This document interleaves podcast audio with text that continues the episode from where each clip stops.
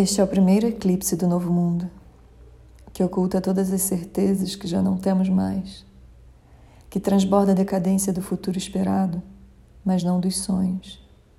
Se a realidade descrita não lhe convém, construa novos conceitos para entender o que hoje ninguém explica. Neste momento, as palavras dizem muito pouco. Nosso léxico não alcança a real percepção dos acontecimentos. Nossa mentalidade precisa ser alargada, criando novos sentidos para pensar um outro mundo. Ainda que tenha perdido ou adiado seus planos, não abandone seus sonhos. São eles, os sonhos, que nos impulsionarão a agir.